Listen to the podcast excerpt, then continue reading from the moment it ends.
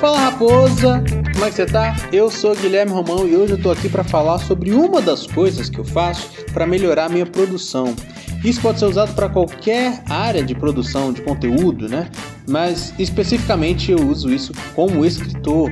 Porque eu consumo muito mais conteúdo, eu leio muito mais do que eu escrevo, mas eu não leio apenas como com a visão de um leitor. Eu leio com a visão de um escritor.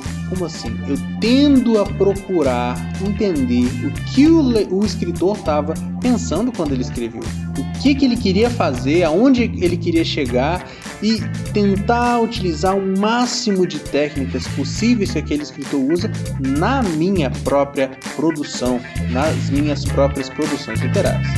É isso aí, raposa. Espero que te ajude. Um grande abraço e tchau.